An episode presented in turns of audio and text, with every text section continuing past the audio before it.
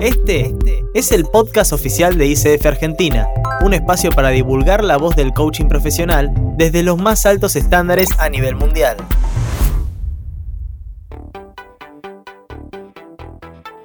Hola, bienvenidos al sexto episodio del podcast oficial de ICF Capítulo Argentina.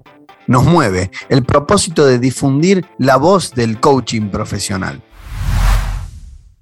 Mi nombre es Maxi Cabane y en este episodio te invito a indagar en una de las claves de la profesión del coaching, la educación y el proceso de formación de un coach. Vamos a estar conversando con reconocidos y experimentados profesionales, docentes y titulares de escuela para explorar en profundidad cómo y cuándo uno se transforma en coach profesional.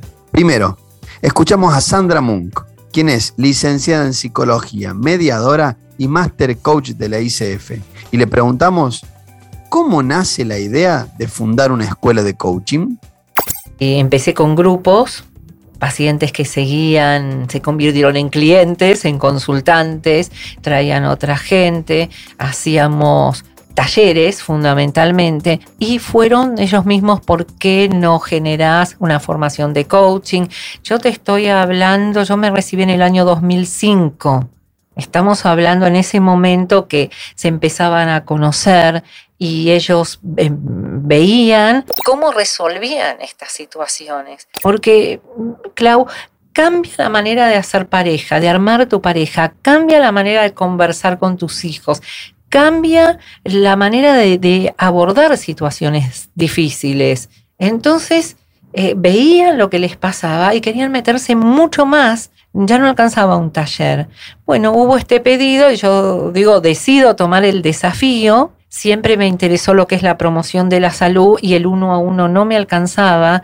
Realmente el poder del grupo eh, es muy interesante. Entonces, eh, bueno, así fue como, como fui yo fascinándome con esto y, viendo estas interacciones y cómo se potenciaban mutuamente y los cambios y tengo sigo en contacto con, digamos, consultantes de allá y entonces, y se mantienen los cambios. Y esos cambios son trampolín para seguir creciendo.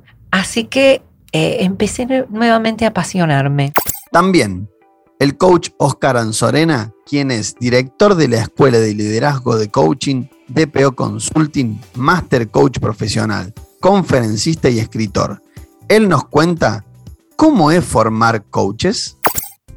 A ver, en principio te diría que es un desafío enorme, es una tremenda responsabilidad y es algo apasionante. Digo, porque uno de alguna manera eh, ama esta, la profesión del coaching y, poderlo transmitir y poder acompañar y facilitar el camino de otros para ir formándose como coach, realmente eh, a esta altura de mi vida es un, regalo que me ha dado el universo.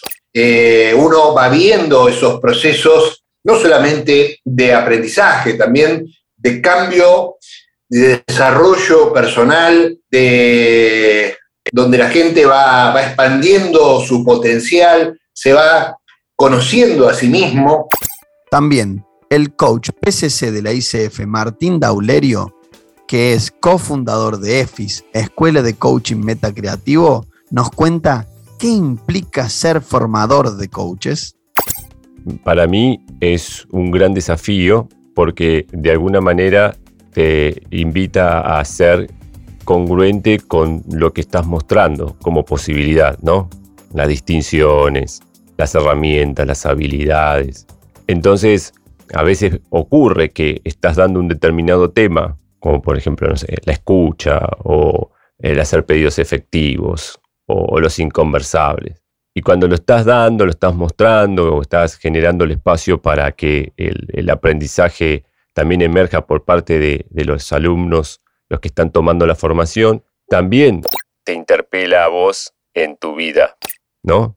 En cuál es tu, manera de pedir, qué pedido no estás haciendo, cuáles son los inconversables que todavía están ahí y, todavía no abriste conversaciones por temores, por un montón de hábitos y productivos, ¿no? Creencias, etcétera. Entonces, para seguir conversando y esta vez sobre las diferencias de la profesión con el enseñar, le preguntamos a Sandra, ¿qué diferencia hay entre ser coach y ser docente de coaching? Saber no te convierte en docente docente implica una cierta didáctica, una claridad de conocimientos para que le llegue al otro de forma clara, acompañarlo, saber tener ese timing de cuándo te acompaño y, este, te reconozco y te celebro tu logro y cuándo te desafío para que des un paso más. O sea que ese timing, bueno, lo vas teniendo con el tiempo. Eh, poder em, encadenar un conocimiento con el otro de tal manera que uno sea el piso del siguiente y así sucesivamente. Esa es la diferencia entre, por ejemplo, ser coach y hacer un proceso de coaching y ser docente en una carrera de coaching o en un curso.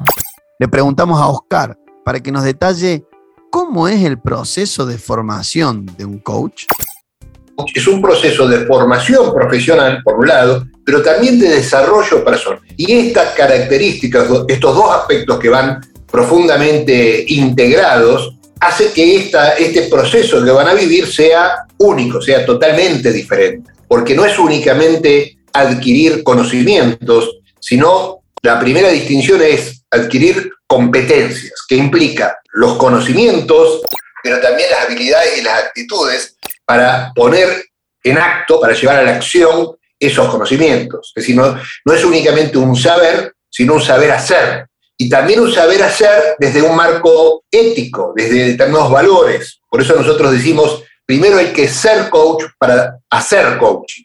¿Bien? Es decir, eso implica que primero eh, cada uno tiene que trabajar sobre sí mismo. Es decir, nuestra carrera tiene dos años y el primer año el foco es sobre la persona. El segundo año, el foco es sobre la adquisición de competencias profesionales del coach. Y ese proceso de meter en el cuerpo va transformando a las personas. ¿Bien? Y nadie puede dar a otro lo que no tiene. Y no puede, y mucho menos lo que no es. Es Martín, que con su experiencia nos cuenta que la mejor manera de aprender es enseñar coaching. Para mí, esto de de formar coaches tiene que ver con esa pirámide de Gessler, ¿no? Que, digamos, en la cúpula, como la forma más efectiva de aprender algo, es enseñándolo, ¿no? Nosotros estamos leyendo, estamos escuchando, estamos viendo contenidos audiovisual, por ejemplo, en las redes, en YouTube, etcétera, viendo charlas, conferencias. Ahora, el aprendizaje va más allá, es cuando podemos transformar ese conocimiento en, una acción efectiva, cuando podemos hacer algo que antes no hacíamos, o cuando podemos ser alguien que antes no éramos.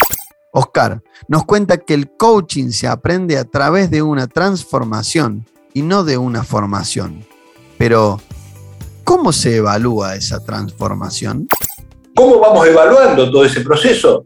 Bueno, hay una metodología donde nosotros no trabajamos, eh, a diferencia de, de otra escuela, otras miradas, nosotros trabajamos con materias. Todo el primer año hay dos instructores que acompañan todo el proceso, más otros coaches que acompañan, por ejemplo, minigrupos y que van dando coaching, toda una metodología de acompañamiento y la evaluación se da a través de guías de aprendizaje, donde la gente tiene que ir consignando no solamente eh, la parte teórica, sino reflexiones e interacciones que, que, consignas que nosotros les vamos dando, bueno, y ese seguimiento lo hacen los instructores. En el segundo año, que el objetivo es, digamos, la adquisición de las competencias profesionales del coaching, bueno, ahí, eh, digamos, el foco está en la práctica del coaching. Martín nos dice qué diferencia hay entre un examen y una evaluación de performance.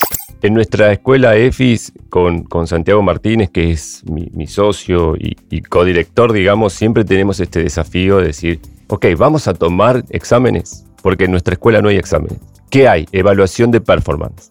Entonces tenemos un par de, de indicadores claves para cada alumno, donde nosotros vamos viendo los patrones y el propio alumno puede ver los patrones porque nosotros entregamos métricas, ¿no? Entregamos la información para que sea pública ¿no? dentro de, del mismo grupo y cada uno evalúe dónde está y cuáles son las brechas que requiere de alguna manera transitar para desarrollar las habilidades o competencias que aún no tiene o no tiene en el grado que requiere ¿no? el desafío. Entonces, a partir del propio proceso, se van viendo un montón de, de aprendizajes, de desplazamientos. Además, también de, de logro de objetivos, objetivos tanto de producto como objetivos de proceso. Oscar, nos cuenta cuál es la diferencia entre cursar un programa de coaching y certificar como coach. Yo siempre digo, nosotros vamos a evaluar de la misma manera que cuando ustedes fueron a sacar el registro de, para manejar. Lo mismo. Es decir, vos sacas el registro, primero chequean que vos sepas todas las, las reglas de tránsito, no mucho más que eso. Pero no te preguntan cómo funciona el motor o cómo, cada cuánto cambias los neumáticos. Te dan la llave y te dicen manejar. Bueno, esto es lo mismo. Entonces nosotros hacemos una distinción muy clara entre aprobar la cursada, y esa también es una diferencia con muchas otras escuelas, entre aprobar la cursada y certificar. Es decir, para aprobar la cursada tienen que cumplimentar todos estos requisitos, de la presencia, de las guías, toda una serie de herramientas que son justamente que tienen que ver con la metodología pedagógica. Pero una vez que aprobaron la cursada, la certificación ya es absolutamente práctica. Es decir, nosotros le evaluamos, más allá, digamos, de toda la evaluación que hicimos en el proceso, le evaluamos dos sesiones de coaching, que ella, es decir, de la misma manera que evalúa la ICF. Tenés que grabarlas, desgrabarlas, y nosotros le agregamos un tercer elemento que es la autoevaluación. Para terminar, es la gran coach Sandra quien nos remarca la importancia del aprendizaje continuo para enriquecer la profesión del coaching. A ver, creo que sería muy bueno, y ya lo hablamos, de el continuar formándose de por vida, como cualquier carrera. Pero yo creo que el tema de la banalización es meter todo en la misma bolsa. No, no, yo, yo creo, y, vuelvo a decirte, Klaus, somos nosotros también este, los, de alguna manera, los voceros o los encargados de ir mostrando e informando que sí y que no, desde nuestros alumnos, desde las charlas que damos, eh, los webinars que damos. Creo que hay muchas oportunidades donde eh, está esta posibilidad. Y trabajar esto con los alumnos, porque cuando decimos cómo explicamos el coaching, nos cuesta mucho. Entonces, yo te diría que la formación de un coach es transversal a muchas profesiones. Y así, llegamos al final de este sexto episodio del podcast oficial de ICF Capítulo Argentina. Si el contenido te pareció interesante, puedes recomendarlo y compartirlo te puedo asegurar que esas simples acciones nos motivan a seguir generando mucho más. Mi nombre es Maxi Cabane. Te espero en el próximo episodio del podcast oficial de ICF Capítulo Argentina. Saludos. Escuchaste el podcast oficial de ICF Argentina. Para más información, te invitamos a visitar www.icfargentina.ar.